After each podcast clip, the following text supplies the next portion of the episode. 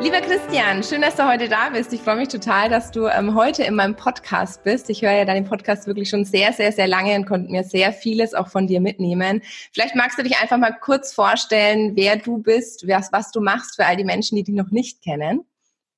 Ja, erstmal Dankeschön für die Einladung, Alexandra, und ähm, ja, tiefste Wertschätzung an alle, die das jetzt hören oder auch sehen, weil es ist ja immer Lebenszeit, die man investiert und äh, ich bewundere jeden Menschen, der seine Zeit für solche Dinge hernimmt, weil es einfach so wunderbar ist, sich weiterzuentwickeln im Leben und auf die Spur zu kommen, sein eigenes Potenzial zu finden und zu befreien. Und da sind wir auch schon bei dem, was ich so mache oder was meine Lebens Vision oder Mission ist, schon von klein auf an.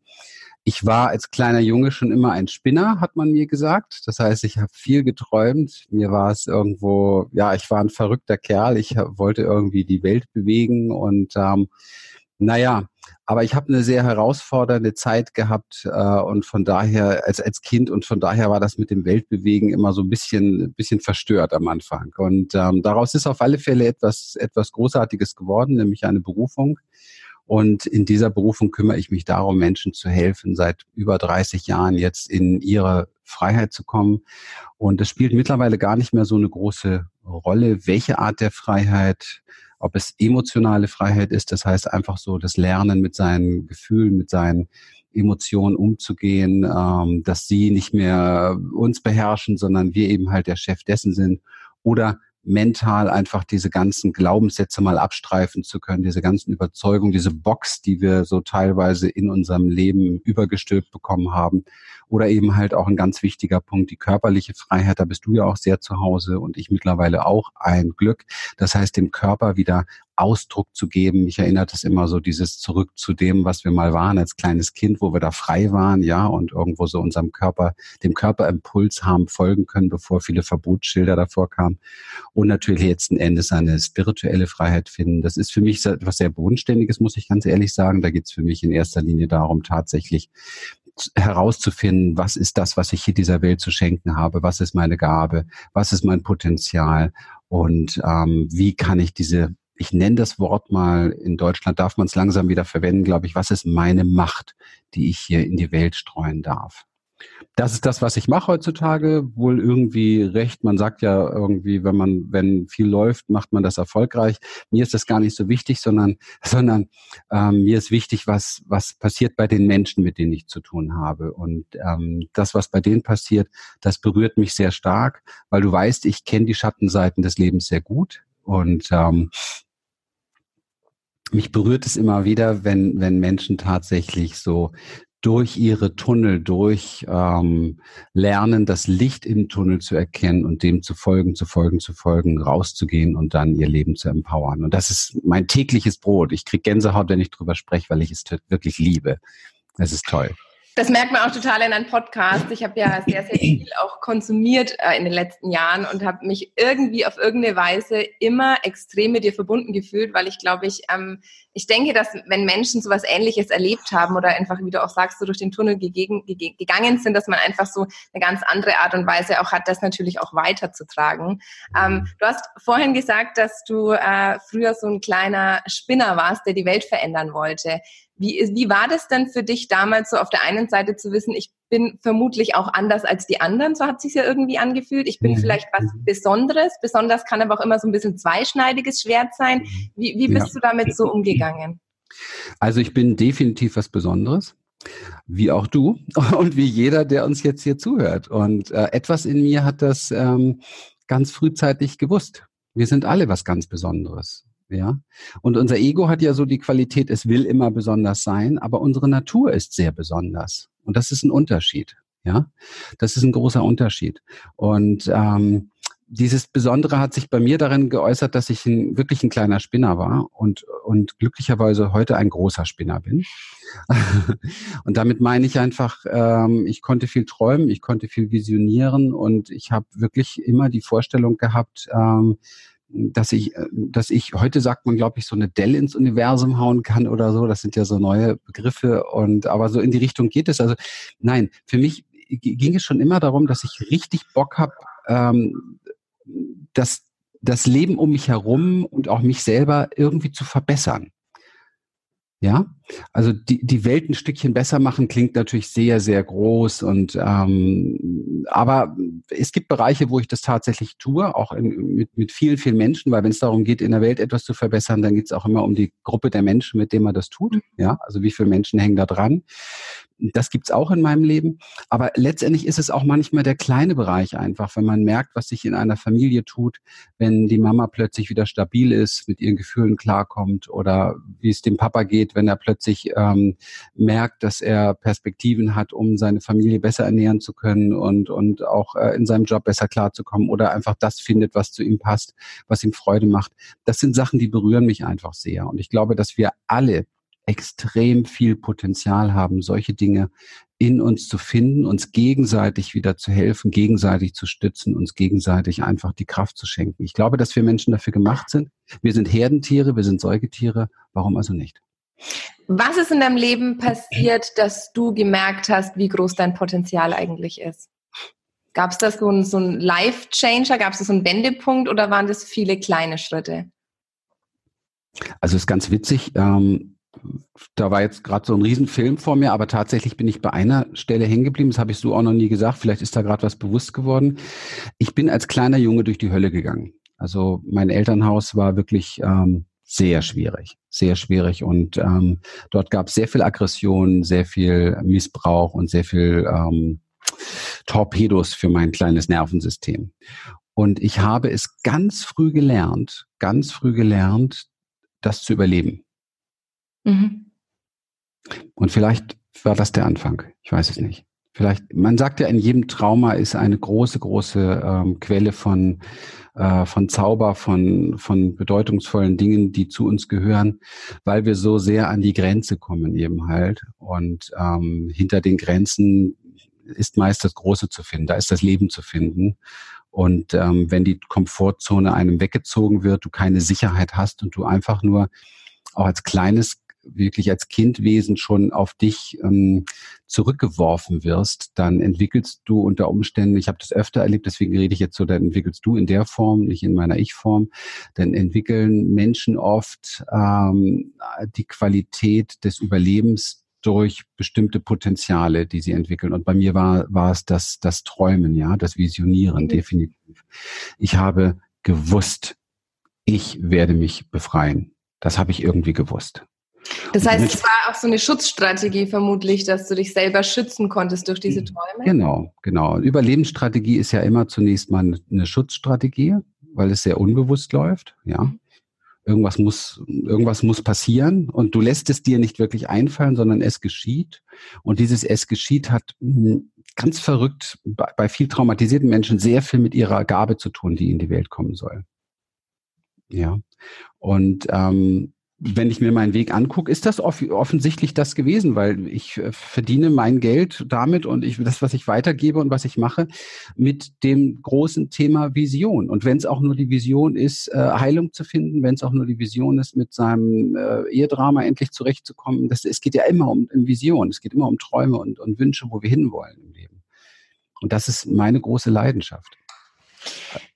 Wenn, wenn du jetzt an den kleinen Jungen in dir denkst, hast du dem mhm. irgendwann einen sicheren Ort in dir selber gegeben? Ich denke, du hast ja bestimmt auch innere Kindarbeit, ist ja vielen immer auch so, so ein Begriff. Ähm, wie lebst du heute mit dem Jungen und dem seinen Bedürfnissen? Ja, es war auch lange Zeit natürlich auch ein Teil meiner Arbeit, innere Kindarbeit. Und ähm, ich glaube, ich habe dem Kleinen schon damals eine gewisse Sicherheit gegeben, indem ich ihn rausgenommen habe aus dem Drama. Das geschah, wie es, wie es oft passiert, wenn solche Dinge sind, erstmal natürlich zunächst durch Abgrenzung und Dissoziation. Mhm, klar. Ja? Also ich baue meine Welt und ihr da draußen lasst mich, ich, mit euch habe ich nichts zu tun. Das ist so klassische äh, Dissoziation. Das hat sich auch extrem viele Jahrzehnte tatsächlich in meinem Leben durchgezogen. Also ich kam aus dieser Dissoziation nicht mehr raus, ohne es zu merken. Das merkst du aber dann, wenn eine Beziehung nach der anderen scheitert zum Beispiel. Wenn du nicht richtig andockst an Freunde, wenn du immer nur in Rollen unterwegs bist. Also daran merkt man so Dissoziationsmodelle. Und ähm, Finde ich aber spannend, weil das ja eigentlich eine sehr intelligente Strategie auch ist. Ich kenne das aus meinen Klinikaufenthalten immer. Sie dissoziiert ja. und oh Gott, und das ist sowas Schlechtes. Und ich dachte ja immer eigentlich, krass, das ist eigentlich für mich eine total sinnvolle ähm, Strategie, durchzuhalten ja. und zu überleben. Also man muss dazu sagen, ganz ehrlich, äh, dass die, die Psycho Therapie, auch die moderne Psychotherapie und die meisten Psychotherapeuten wirklich überhaupt keine Ahnung haben von Heilung. Sie verwechseln auch biologische Konflikte mit, mit psychologischen Themen. Und ähm, ich habe so viel mit Therapeuten zu tun gehabt in meinem Leben, weil ich bin ja selbst so ein Verrückter, äh, so viel mit Therapeuten zu tun gehabt, dass ich mir anmaße äh, zu sagen, ähm, dass die alle genügend mit sich selber zu tun haben. Und da sollten sie auch erst einmal anfangen.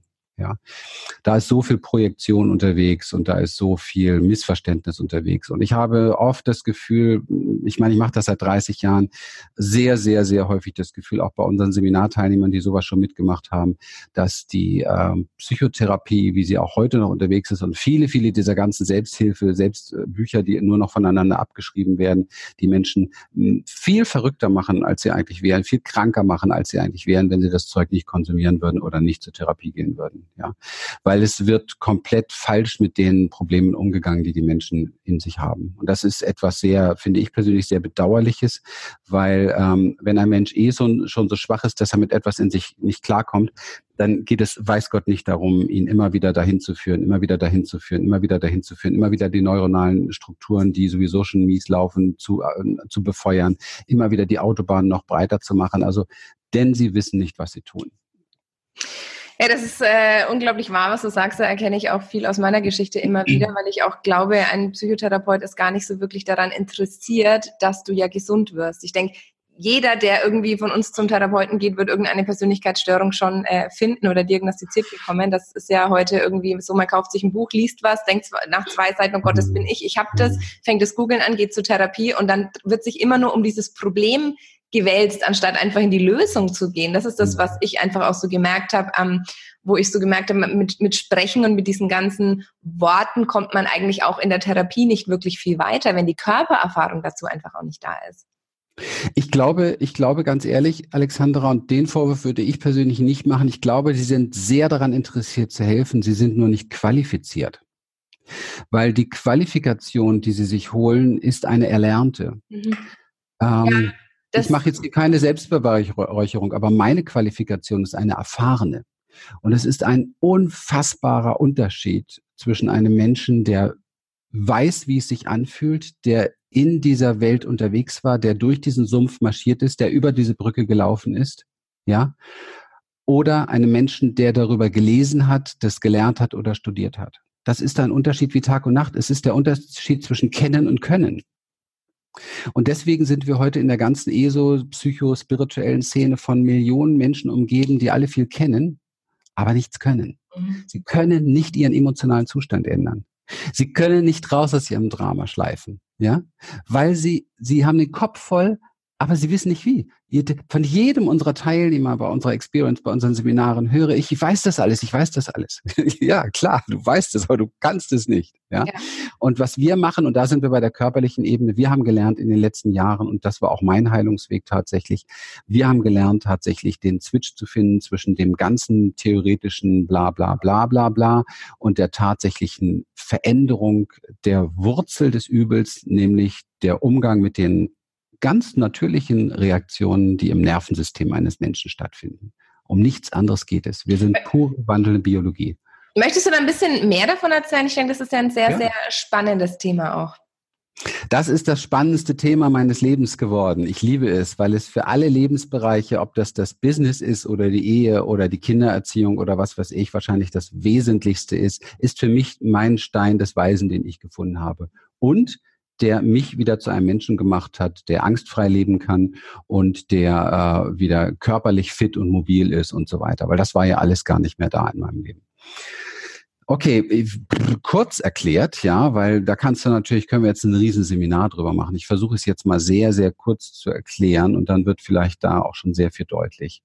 Wir alle ähm, kommen auf eine ganz natürliche Art und Weise auf die Welt. Als wenn man sich kleine Kinder heute anguckt, Babys anguckt, die ähm, kacken, wann sie wollen, die pinkeln, wann sie wollen, die schreien, wann sie wollen, die machen bäh, die machen, ja, die, die rülpsen, die sind, also nicht, dass man das als Erwachsener, das ist jetzt nicht die Lösung, dass wir das jederzeit machen, aber es weist schon ein bisschen darauf hin, weil viele Erwachsene halten auch da an, obwohl sie es nicht müssten. Okay?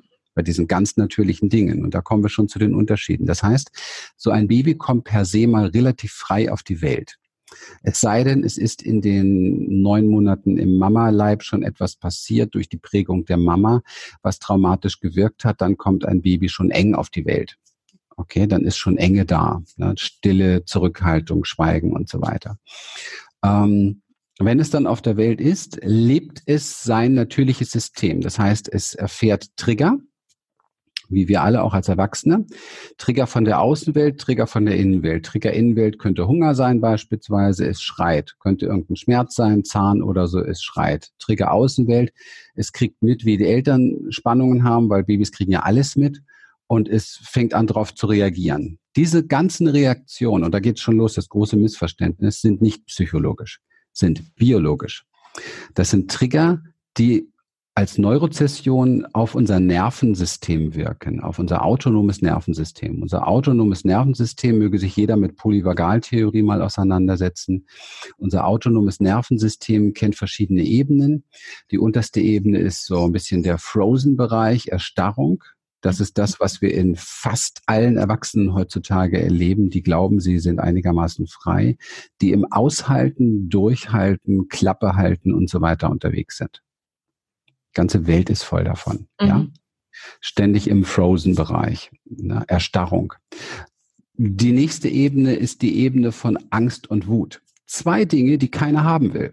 Was für ein Wahnsinn, die biologisch völlig normal sind. Wir haben beigebracht bekommen, und das war die die Entwicklung, nein, das war das Verderben. Wir haben beigebracht bekommen, dass wir diese normalen Dinge nicht ausleben dürfen. Wir dürfen also nicht wütend sein, unsere Wut nicht leben und wir dürfen auch keine Angst haben und keine Angst zeigen. Wie auch immer sich das zeigt, könnte man extra Seminar drüber machen, in welchen Facetten, damit das noch deutlicher wird. Für mich ist diese, diese Menschheit zutiefst verunsichert, zutiefst verunsichert und zutiefst verängstigt und jeder tut so, als wenn es nicht so wäre. Ja? Ja. Am, am meisten merkt man es in den intimsten Themen, wo die meisten Tabus drauf liegen, zum Beispiel Thema Sexualität. Ja? Mhm. Und ähm, ein Kind geht mit, ein gesundes Kind, das noch nicht in die Box gepackt wurde ähm, durch Glaubenssätze und Zurechtweisung und Erziehung, ähm, lebt diese Dinge noch relativ frei aus. Wenn du zum Beispiel kleine Kinder beobachtest, du könntest zum Beispiel ähm, kleine Kinder von allen Regionen der Welt in ein paar große Räume, in einen großen Saal packen, kleine Babys, die würden rumlaufen, die würden sich schüpsen, die würden sich ärgern, dann würden sie mal schreien, dann werden sie kurz wütend, dann würden sie mal schlagen, dann würden sie zurückhauen und nach äh, ein paar Sekunden ist immer alles wieder okay. Das heißt, die Nervensysteme haben eine komplette Form, sich zu balancieren. Dann berühren die sich viel, die liegen zusammen, die kuscheln, die fassen sich an, die liegen im Löffelchen. Das heißt, die haben alle drauf, es sich zu, äh, zu, ähm, nach, zu reg regulieren, zu regulieren, genau. Okay? Ohne einen mentalen Vorwurf, hey, du kommst aber aus dem Iran, du hast hier nichts zu suchen und so weiter, oder du bist der Böse vom Nachbarort oder oder oder. Also das gibt's da eben halt alles noch nicht. Von daher ist noch alles gesund. Und wir merken, der Kopf ist noch relativ leer und da ist noch alles gesund. Okay.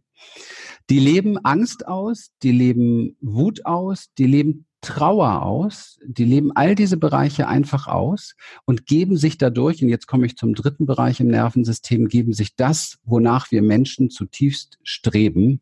Das ist das Wichtigste überhaupt für uns als Mensch, als Säugetier, das Allerwichtigste, Sicherheit. Das ist das, was wir uns heutzutage als Menschen leider am wenigsten geben. Mhm. Vor allem auch, wir selbst geben können. Wir versuchen die ja immer irgendwo im Außen ja, zu erlangen, ja. anstatt sie in uns zu suchen. Ja. Und das hat etwas damit zu tun, weil wir, wenn wir uns das mal so vorstellen, diesen Bereich, diese drei Ebenen jetzt so als, wir stellen sich vor, auf der einen Seite kommen so die Trigger rein und dann kommen die normalen Reaktionen im Nervensystem, die ich eben genannt habe, die wir aber alle, wir haben beigebracht bekommen, die dürfen nicht sein oder die wollen wir nicht fühlen. Also es ist ja ganz verrückt. Beobachte einen Menschen in einer Runde, man unterhält sich plötzlich, ist ein Triggerthema da und jemand berührt es sehr und er beginnt zu weinen. Das Erste, was er macht, ist sich das wegwischen. Mhm. Wenn, wenn er nicht aufhören kann zu weinen, fängt er an, sich dafür zu schämen. Und, und das, das Erste, was Menschen, die außen stehen, machen, sind hingehen und zu sagen, hör doch auf zu weinen und oh Gott, und beruhig dich doch. Genau, ja. ja. Denk mal, dann lass doch mal raus. Ja. ja. Und das ist bei neun von zehn Menschen so und das ist so, und das ist so verrückt. Aber, und jetzt kommt das Spannende, worüber wir jetzt gesprochen haben, sind eigentlich nur Benennungen. Wir, wir nennen das Angst, wir nennen das Wut, wir nennen das Trauer und so weiter. In Wirklichkeit ist es aber nichts anderes als Energie. Es ist nur eine energetische Ladung, die im Nervensystem landet durch den Trigger. Nichts anderes. Zündfunken, Energie, Magnetismus. Nichts anderes als energetische Ladung. Und diese energetische Ladung, da sie nicht mehr ausgelebt werden darf, bleibt dort gefangen. Und wir haben eins gelernt. Wie gehen wir damit um? Flüchten, und jetzt kommt die dritte Ebene, in unseren Mentalkörper, sprich in unseren Verstand. Und statt da, wo es hingehört, diese Ladung in Bewegung wieder zu bringen, wie das jedes Baby tut und jedes Kleinkind tut, fangen wir an, uns hier oben zu bewegen. Und wir denken. Und wir analysieren und wir bewerten und wir sagen, so müsste etwas sein, so sollte etwas nicht sein, das ist aber falsch, das ist richtig, das geht auf keinen Fall und du bist schuld und wenn du anders wärst, dann solltest du, wie es in Beziehung ist und so weiter und wenn mein Chef nicht so wäre und wenn die Welt nicht so wäre und dieses ganze, dieser ganze riesengroße, ich nenne das mal kurz auf den Punkt gebracht, Erbsenhirn Bullshit, ähm, wo nichts bei rauskommt, weil wir auf der Ebene immer in Trennung sind. Wir sind immer in Trennung von dem, wo es eigentlich drauf ankommt, von dem anderen in Trennung. Wir sind nie in der Sicherheit. Der Verstand ist nicht in der Lage, uns Sicherheit zu geben. Kein Mindset der Welt kann uns Sicherheit geben. Sicherheit entsteht im Nervensystem durch Verbundenheit, durch Liebe, durch Hingabe, durch diese Dinge bei sich sein zu können, miteinander sein zu können, sich im Arm zu haben, loszulassen, gedankenfrei zu sein. Sobald du denkst, bist du raus aus der Sicherheit. Und das ist das kurz mal auf den Punkt gebracht, das große Desaster der heutigen Zeit, aber auch die große Chance der heutigen Zeit, weil wir herausgefunden haben, wie diese Dinge zu regulieren sind. Also nicht nur wir bei Human Essence in der Praxis, das machen wir mit Hunderten von Menschen, sondern tatsächlich auch in der modernsten Wissenschaft und in der Forschung, wenn es darum geht, sich mit ähm, Peter Levine Traumatechnik, Traumaarbeit zu beschäftigen oder mit mit ähm, Polyvagaltheorie oder so zu beschäftigen. Da, das sind die neuesten Dinge, die wir über uns Menschen wissen, Nervensystem, wie wir wirklich funktionieren. Und das ist super, super hilfreich. Aber nicht nur die Bücher lesen, sondern sondern tatsächlich die Erfahrung wieder machen. Sonst haben wir wieder etwas, was wir kennen, aber nicht können. Ich finde es sehr, sehr interessant, was du sagst, weil das natürlich bei mir als äh, Körper- und Ausdruckstherapeutin da total ähm, auf, auf großes Gehör stößt. Das ist ja mhm.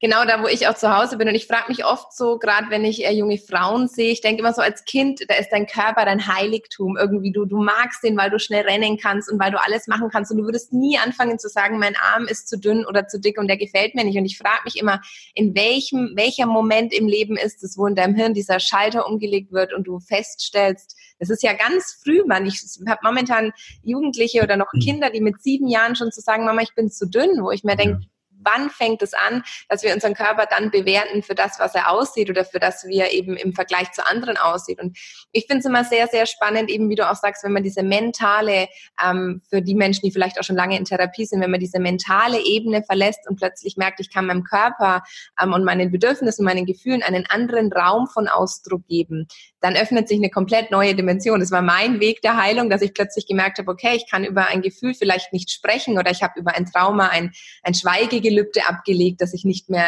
aussprechen darf. Aber ich habe plötzlich gemerkt, dass ich in mhm. der Kunsttherapie oder im Tanz, da gibt es kein Tabu bei diesen Themen. Ich kann ein, ein Gefühl in der Bewegung zeigen, in dem Ton, in dem Bild. Und da habe ich plötzlich gemerkt, das ist eine ganz andere Art und Weise, sich auch selber zu zeigen und zu verstehen.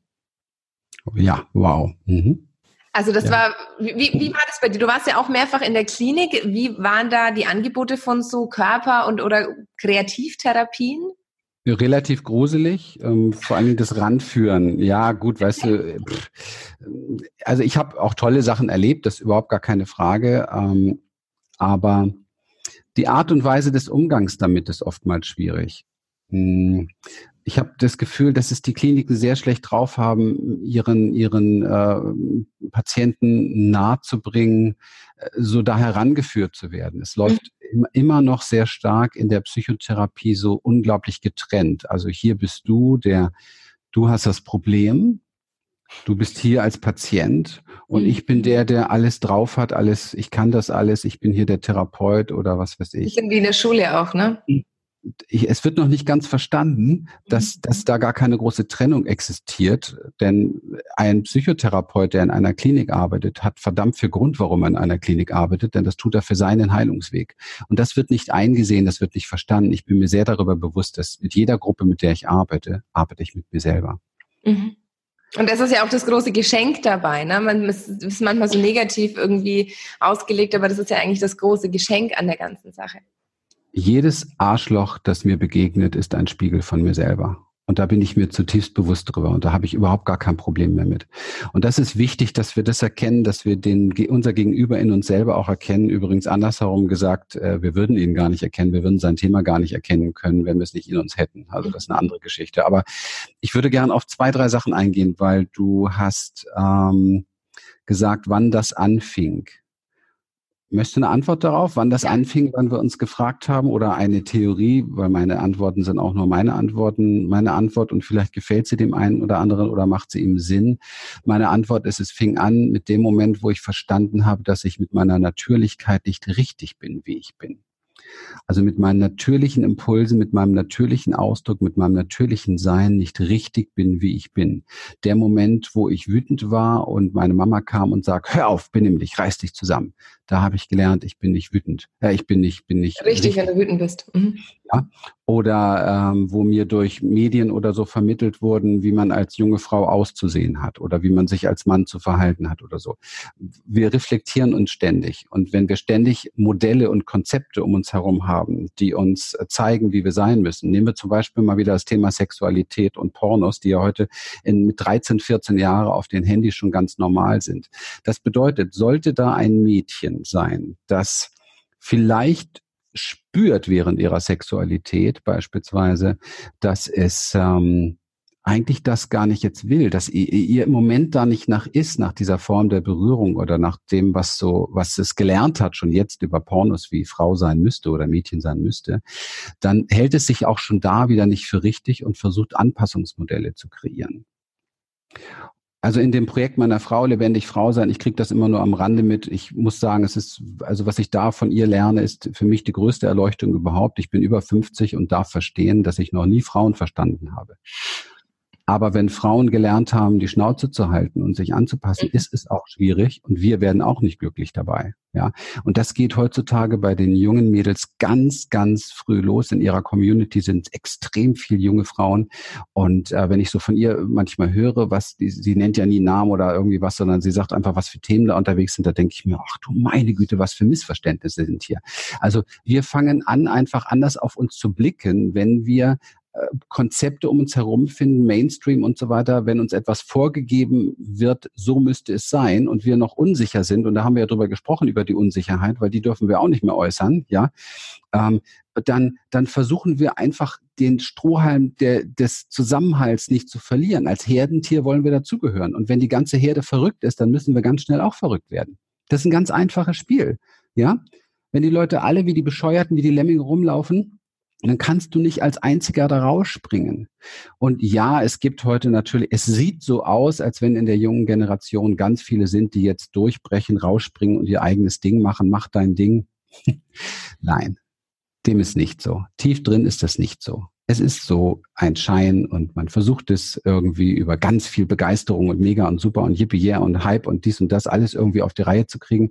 Aber tief drin, wenn sie alleine sind, ist die Verbundenheit und die Sicherheit eben halt nicht da. Und die kann mir dann auch das neue, die neue Instagram-Story nicht bieten. Und das ist eben halt das Entscheidende, wirklich zu, zu verstehen, wo es wirklich ganz, ganz tief drauf ankommt. Und ich bin so viele Jahre in die falsche Richtung gelaufen und konnte mir nicht helfen und es wurde immer schlimmer. Und ich bin dankbar über diese Schmerzen, über dieses Drama meines Lebens, weil sonst wäre ich bei diesen Sachen niemals angekommen. Mhm. Niemals angekommen. Und es geht darum zu erkennen, dass du richtig bist, wie du bist mit all dem, was in dir ist richtig, wie du bist mit all dem, was in dir ist. Und das bitte ist kein Mindset. Das ist eine fühlbare Körper in deinem ganzen Körper, von der Fußspitze bis zum Ohrläppchenrand, spürbare Erfahrung. Und das ist ein himmelgroßer Unterschied. Und wenn heutzutage die meisten jungen Menschen leider gar nicht mehr verbunden sind mit ihrem Körper, dann können sie das nur als Mindset entwickeln. Aber das funktioniert nicht, weil es eine ganz andere Ebene ist. Es ist nicht die Ebene, wo Sicherheit existieren kann. Was glaubst du, inwieweit da die verschiedenen Generationen auch eine Rolle spielen? Glaubst du, dass es jetzt in meiner oder in der Generation jetzt nach mir, wenn, wenn ich jetzt wieder äh, ein Kind bekomme, dass sich das automatisch mit mehr Bewusstsein und Achtsamkeit entwickelt? Ich meine, es waren ja ganz andere Zeiten, als du auch noch jung warst. Ähm, inwieweit siehst du da Hoffnung für Veränderung? Ja, ich sehe immer Hoffnung für Veränderung. Ich, ich bin wandelnde Hoffnung und Veränderung, wobei ich Hoffnung auch ein bisschen schwach finde. Ich halte mich lieber an Wissen und Glauben, weil hoffen muss der, der nicht überzeugt ist. Ähm, es ist es ist nicht einfach. Wir haben große Herausforderungen definitiv. Also die Digitalisierung bietet uns so etwas, was wir jetzt hier machen und wir können ganz viel Impulse geben. Aber Impulse ohne Erfahrung wird, wird wieder nur etwas, ich kenne das schon, ja. Mhm. Also wenn die Welt sich in der Form wandelt, dass wir gemeinsam anfangen, sehr stark wieder in den Körper zu kommen, in das Körperliche zu kommen, uns wieder fühlen und spüren zu lernen und auch bereit sind, diese natürlichen Impulse in uns zu teilen. Also ich spreche jetzt tatsächlich über das, was wir jeden Tag tun weil da, das ist die einzige Chance, wo ich eine Veränderung sehe. Dann passiert Veränderung, ja, definitiv. Aber es ist körperabhängig. Ansonsten ist es sehr gefährlich, weil wir uns heutzutage viel schneller verlieren können als noch früher. Viel schneller. Also die Zeit ist so, so wahnsinnig. Also die Chance, sich zum Beispiel in den sozialen Netzwerken zu verlieren, den jungen Menschen, ist so riesig groß, so schnell und so riesig groß.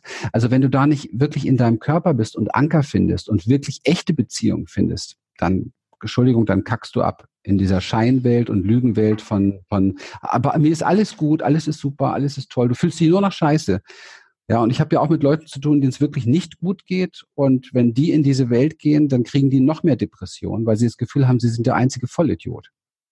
Ich glaube auch, dass Social Media gerade für die Generation jetzt äh, mit mir und, und nach mir äh, ist Social Media einfach die allergrößte Bedrohung für die Selbstliebe, weil wir uns permanent vergleichen, von uns selber weggehen, das glauben, was wir sehen. Also das ist ja so verrückt. Ich meine, jeder weiß von uns, dass Werbung gestellt ist, aber auf Instagram glauben wir irgendwie, dass das die Realität ist und das macht am Ende des Tages einfach nur viel unglücklicher und unzufrieden, weil wir ähm, nicht merken, dass eigentlich auch die Menschen, die vorgeben, was anders zu sein, ja auch ihre anderen Anteile in sich haben. Aber es ist nur die Multiplikation dessen, was wir sowieso schon auch draußen tun, außerhalb von Social Media. Wenn wir also anfangen würden, wieder uns zu zeigen mit all dem und diesen Mut aufzubringen, ja, wirklich wieder, wieder mehr echt zu werden und das über Instagram und über die sozialen Netzwerke äh, verbreiten, und da Communities aufbauen, dann wird es eine Riesenduplikation für Weltveränderung. Da liegt die große Chance. Also es ist nicht das Problem ist nicht die Digitalisierung, die macht es nur noch viel schneller sichtbar. Du hast gerade ähm, von deiner Beziehung gesprochen. Ich finde es ja immer sehr spannend, wenn man auch einfach sich selber auf diesem Weg der Entfaltung und der Entwicklung immer mehr selbst findet und dann natürlich auch einen Partner an seiner Seite hat, vor dem man einfach auch diese Transformation gehen kann. Ich erlebe das ja sehr oft ähm, in meiner Arbeit auch, dass gerade wenn Frauen ihre Transformation so machen und wenn Frauen sich mehr entwickeln, dass oft die Männer das als Bedrohung sehen und dann so dieses Gefühl haben, ich muss mich eher zurückziehen. Viele Beziehungen gehen kaputt, wenn sich äh, Menschen mehr mit Persönlichkeitsentwicklung einfach auch beschäftigen. Wie war da euer Weg? Wann habt ihr so begonnen, euch so gemeinsam oder wie, wie hat es äh, angefangen? Also ähm, Beziehung ist natürlich die aller, allergrößte Herausforderung, die es gibt für uns Menschen. Denn alle Verletzungen, alle Verletzungen, die wir in uns tragen, also ich würde noch gern diesen Bereich Trauma an der Stelle kurz erklären, weil sonst denkt man immer, ich spreche über Trauma und viele denken, ich habe damit nichts zu tun, äh, weil sie nicht im Krieg groß geworden sind. Ähm, Trauma ist das, was entsteht, wenn ein Menschenwesen, wenn ein Nervensystem Trauma ist das, was entsteht bei einem Nervensystem, das überfordert ist, auch nur ganz kurz, und sich nicht selbst regulieren kann. Mhm. Wenn ich das so erkläre, wird unter Umständen deutlich, dass wir eine komplett traumatisierte Gesellschaft sind. Ja. Und zwar alle haben sie da ihre Wunden und ihre Verletzungen und die sind alle entstanden in Beziehungen. Und ich denke, wir glauben immer, posttraumatische Belastungsstörungen, das hat man nur nach dem Krieg oder das hat man nur irgendwie nach einem Missbrauch oder einem schlimmen Unfall. Und das ist aber nicht so. Also ich sage auch immer, Trauma, das ist, wenn das Nervensystem sich nicht selber regulieren kann und eine Restenergie im Körper bleibt, die sich nicht abbauen kann. Und das ist das, was immer wieder diese Flashbacks macht. Und oft denkt man irgendwie, man ist selber nicht betroffen, aber hat diese Symptome. Aber wie du sagst, eigentlich jeder von uns hat ein Trauma, was auch nicht gleich das Ende der Welt bedeutet. Ja, richtig. Und du sagst es gerade mit der Restladung oder mit der Restenergie da drin, das ist das, was ich vorhin gesprochen, wo, wo, ich vorhin drüber gesprochen habe, das, was im Nervensystem bleibt. Mhm. Und solange wir versuchen, mental das Ding in Bewegung zu bringen und zu klären, wird es nicht gelingen, weil es die falsche Ebene ist. Das ist ja. so wie wenn du, äh, wenn du, äh, ich sag mal, versuchst dein dein äh, dein Gemüse im Kühlschrank einzufrieren oder so ähnlich. Das das funktioniert nicht. Also du musst in die Gefriertruhe gehen, sonst ja, also das ist einfach die falsche Ebene. Okay, ähm, Beziehungen. Warum die größte Herausforderung? Viele stellen sich dieser Sache ja nicht mehr. Wir haben ja mehr Singles denn je heutzutage. Und das hat nichts damit zu tun, dass da eine neue Freiheit zelebriert wird. Das hat einzig und allein damit zu tun, dass wir auf der Flucht sind und nämlich auf der Flucht vor uns selber, weil eine intime Beziehung, eine Beziehung, die nah wird, offenbart alles. Sie macht dich komplett nackig. Du kommst gar nicht drum herum, du musst dich nackig machen. Wenn du willst, dass eine echte Beziehung und echte Begegnung stattfindet, kommst du nicht drum herum, Ehrlichkeit zu zelebrieren. Ehrlichkeit zu zelebrieren heißt, du musst tatsächlich alles, was in dir lebendig ist, mit dem anderen lernen zu teilen. Das triggert aber den anderen massiv und umgekehrt. Also im Klartext, ich habe niemals in meinem Leben einen Menschen so sehr gehasst wie meine eigene Frau.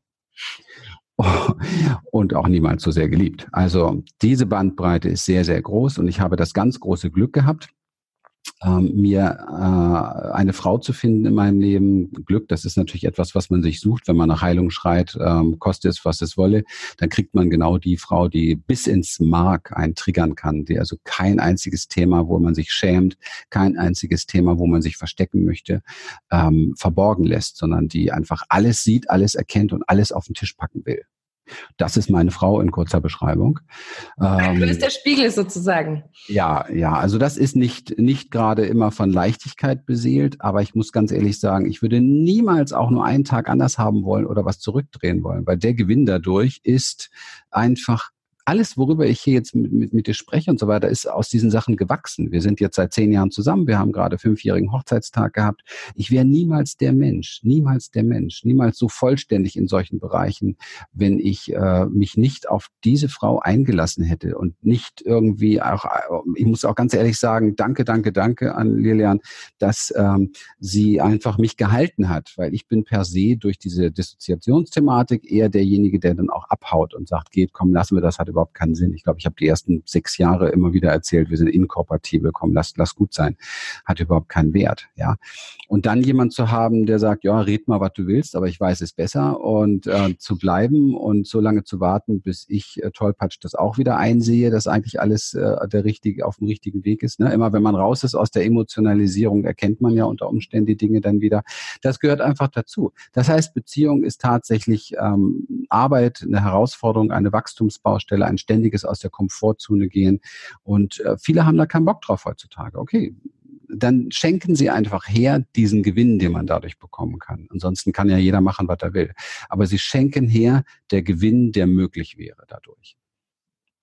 Ich sage immer, man kann auch selbst ähm, eine gute, man kann eine gute Beziehung führen, wenn man selbst mit sich gut einfach in Beziehung ist und wenn man selbst auch gut mit sich umgehen kann. Wie wichtig ist für dich trotzdem aber auch noch so deinen eigenen Bereich zu haben, vielleicht deine eigenen ähm, Geheimnisse vielleicht auch zu haben in der Partnerschaft, deine eigenen Zeit für dich, die Zeit, die du nur mit dir verbringst. Wie wichtig ist es für dich? Also das ist extrem wichtig, das zu unterscheiden jetzt. Das sind verschiedene Dinge, die du gesagt hast. Ähm, Zeit für mich, ähm, hier, da gibt's hier kein Thema. Meine Frau macht ihre Sachen, ich mache meine Sachen, jeder hat Zeit für sich. Wir wohnen hier in diesem Haus, wir haben hier 360 Quadratmeter und ähm, begegnen uns manchmal einen ganzen Tag wenig. Also wir haben unsere Rituale zusammen, aber jeder macht auch so sein, seins und lebt auch in, in seinen Bereichen. Und wenn wir uns begegnen, dann wird ehrlich und offen geteilt. Geheimnisse vor dem anderen, hm, frage ich mich natürlich immer mehr, wozu brauchen wir denn Geheimnisse, wenn wir uns nicht schützen wollen und müssen eigentlich, ne? wenn wir nicht Angst hätten vor mhm. etwas, wofür brauchen wir dann ein Geheimnis? Und ich glaube, dass ähm, der Weg wahrer Liebe auch so ein Weg von No Secrets ist, ja, also keine Geheimnisse zu haben und tatsächlich alles offen und ehrlich zu teilen. Ich habe die Erfahrung gemacht, dass da das meiste an Wachstumspotenzial drin ist. Also oder andersherum nochmal genannt. Wenn ich ein Geheimnis bewahren will, dann schäme ich mich, es zu offenbaren. Und solange noch, solange noch Scham in meiner Beziehung ist, ist es keine wirklich echte Begegnung, sondern eine etwas, wo ich etwas zurückhalte, wo ich etwas abspalte von mir, wo ich in etwas nicht mit hineinbringe in diese Beziehung. Ich muss riskieren, nur das haben wir als Kinder oft verlernt und das daher entsteht das übrigens alles, diese ganzen Geheimnisgeschichten. Ich muss ähm, lernen, mich zu erkennen und mich mit all dem, was ist in mir, zuzumuten zuzumuten. Mhm. Ja? Und wenn ich mit meiner Frau spazieren gehe und, ähm, und plötzlich kommt mir eine andere Frau entgegen und ich denke mir so, die sieht ja lecker aus, ähm, dann muss ich das natürlich nicht gleich aussprechen. Wenn ich aber spüre, wenn ich aber spüre, dass da meine, mein, mein, meine Fantasie nicht präsent ist, sie weggeht, es ist ja immer ein Verlassen der Präsenz der Gegenseitigen. Und nur Präsenz schafft Sicherheit übrigens. Mhm. Nur Präsenz schafft Sicherheit. Ja, der, der Spruch ist gut. Sehr gut. Mhm. Also nur Präsenz schafft Sicherheit und nur Sicherheit schafft Hingabe. Also wenn irgendjemand von einem anderen will, dass er sich ihm hingibt, muss er dafür sorgen, dass er präsent bei ihm bleibt. Ich kann nicht von meiner Frau verlangen, ja, woanders zu sein. Ich kann ganz präsent bleiben und meine Frau angucken und sagen, die fand ich jetzt aber echt lecker. Und ich habe gerade gemerkt, wow, da ging echt eine Fantasie ab. Und dann bei ihr bleiben. Mhm. Okay, das ist ehrlich. Denn wir sollten uns nicht einbilden, dass sie nicht gespürt hätte, dass ich da hingeguckt hätte und dass sie nicht den Impuls gespürt. Meine Frau zumindest spürt das alles. Und ich glaube, wenn wir nicht ganz taub sind, wir kriegen das alles mit. Wir wollen es nur lieber nicht mitkriegen. Ja, wir sind hochsensible Wesen. Ja, was glaubst du im Hinblick so auf Beziehung? Gibt es für jeden Abschnitt den richtigen Partner oder glaubst du wirklich, dass ähm, es so die große wahre Liebe wirklich gibt. Weil ich erlebe das bei mir, der Grund, warum ich frage, ich erlebe das bei mir so, dass ich ganz oft Frauen habe, gerade so zwischen 30 und 40, die irgendwie sagen, Mensch, ich kann mich doch jetzt nicht trennen und der ist es doch und der war es doch für 20 mhm. Jahren und ich denke Mensch, manchmal so diese ganzen Paartherapien und immer alles retten, was zu retten ist und irgendwie sich immer wieder neu begegnen, manchmal passt es auch einfach nicht und dann kann eine Trennung was so Erlösendes sein, was einen auch manchmal, wenn man die Trennung eben nicht tut, seine eigene Entwicklung eigentlich auch blockiert. Aber wir alle glauben irgendwie an die Kirche und die große Liebe und die es irgendwie nur einmal im Leben gibt, bis dass der Tod uns scheidet. Und für mich ist es nicht so. Ähm, ich habe so gemerkt, dass jeder Partner auch für einen für eine, natürlich eine ganz große Entwicklung stand, aber natürlich auch es in jedem Abschnitt in meinem Leben auch einen Mensch gab, der mich da irgendwie begleitet hat. Natürlich wünscht man sich irgendwie immer, dass es für immer ist. Jetzt sage ich auch, jetzt bin ich angekommen, jetzt kann ich mir das vorstellen. Aber wenn ich in 20 Jahren nicht glücklich wäre, über längere Zeitraum würde ich mich vermutlich auch trennen, nachdem ich natürlich auch alles versucht habe. Ich habe keine Ahnung. würde aber, würde aber gerne das, was ich eben gesagt habe, einfach so ein bisschen vielleicht auch als Maßstab nehmen. Ne? Also ist mein Partner mein Freund? Ist so eine schöne Frage. Ist mein Partner mein Freund? Das heißt, kann ich mit ihm alles teilen? Haben wir Verbundenheit? Haben wir Präsenz miteinander? Ist mein Partner ein Mensch, ähm, der meinen Weg supportet? Also für den Liebe eigentlich bedeutet, dass ich glücklich bin. Das finde ich einen ganz wichtigen mhm. Faktor. Ist mein Partner ein Mensch, der ähm, respektvoll meine Grenzen wahren kann? Ein ganz wichtiger Punkt wenn du einen Partner hast, der deine Grenzen nicht wahren kann, sei das mit körperlichen Übergriffen, aber auch permanenten psychischen Übergriffen, dann äh, muss man sehr, sehr schnell, entweder man wird co-abhängig, weil da steckt ja immer eine Sucht hinter oder wie auch immer. Man muss sehr, sehr schnell sehen, dass man sich, dass man sich trennt und ähm, sieht, dass man diese Person loslässt und gegebenenfalls auch fallen lässt. Ja, da und das ist aber oft so schwer, weil wir gerade, ja, natürlich Partner haben, die irgendwie aggressiv sind oder die selber ihre eigenen Themen eben immer so auf die anderen projizieren, wir permanent in diese Retterrolle fallen und auch den anderen immer versuchen zu regulieren. Und dann natürlich ja. dann auch das Gefühl haben, gebraucht zu sein. Ja, das ist auch ja. so, das, das kenne ich so gut, dieses ich werde ja so gebraucht und der andere braucht mich so, dann kann ich ja nicht loslassen und sonst liebe ich ja nicht wirklich. Diese Glauben ist ja ein eigenes Muster. Also wir müssen diese Muster in Beziehung verstehen. Es gibt drei Bereiche. Es gibt den Retter, den Täter und das Opfer.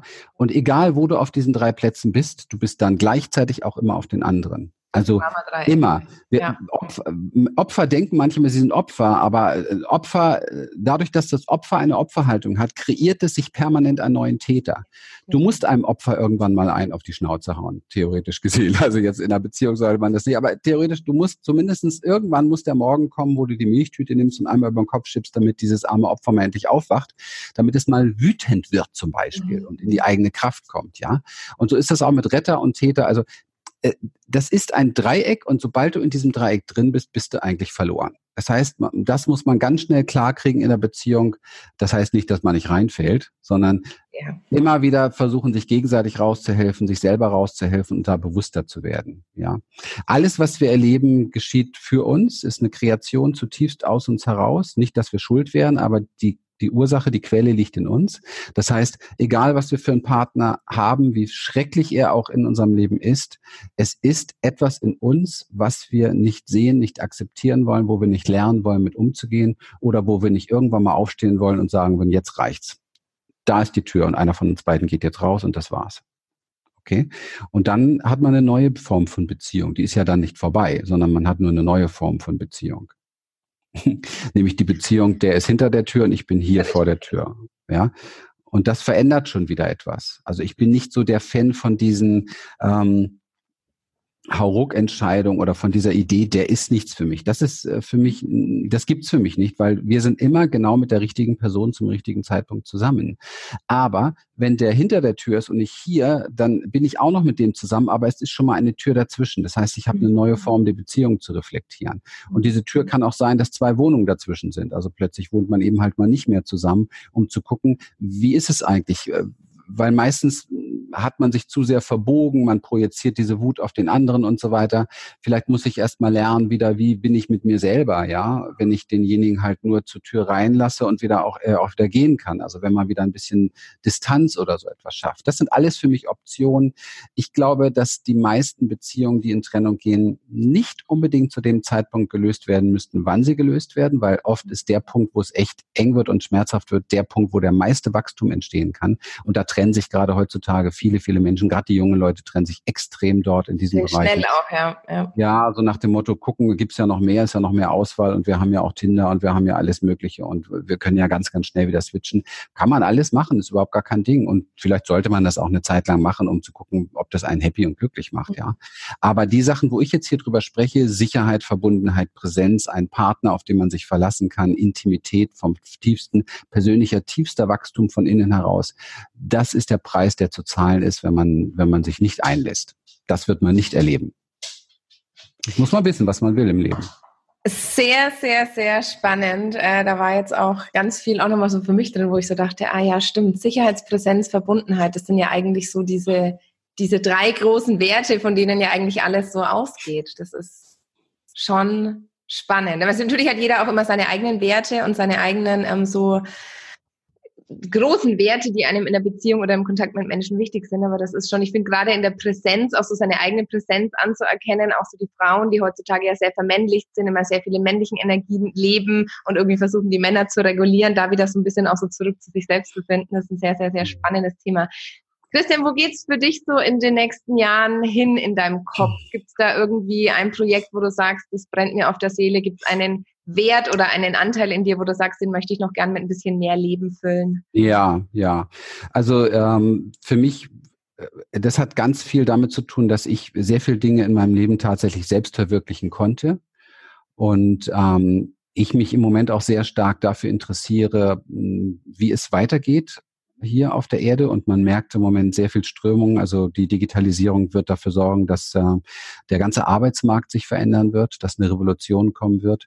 Ich ähm, merke, dass immer mehr Menschen keine Lust mehr haben auf ähm, ja, 9 to 5 und auf dieses normale, geregelte, traditionelle Leben. Mhm. Ich merke, dass aber die meisten Menschen wenig Ressourcen haben, unabhängig von diesen tausend tollen Angeboten, die gemacht werden im Internet, wo man schnell reich wird und so weiter, was ja auch alles Blödsinn ist. Aber ähm, es ist sehr viel Verunsicherung da, sehr viel Verwirrung da ich glaube, dass das von innen herauskommt, diese Kraft, sein Leben zu empowern.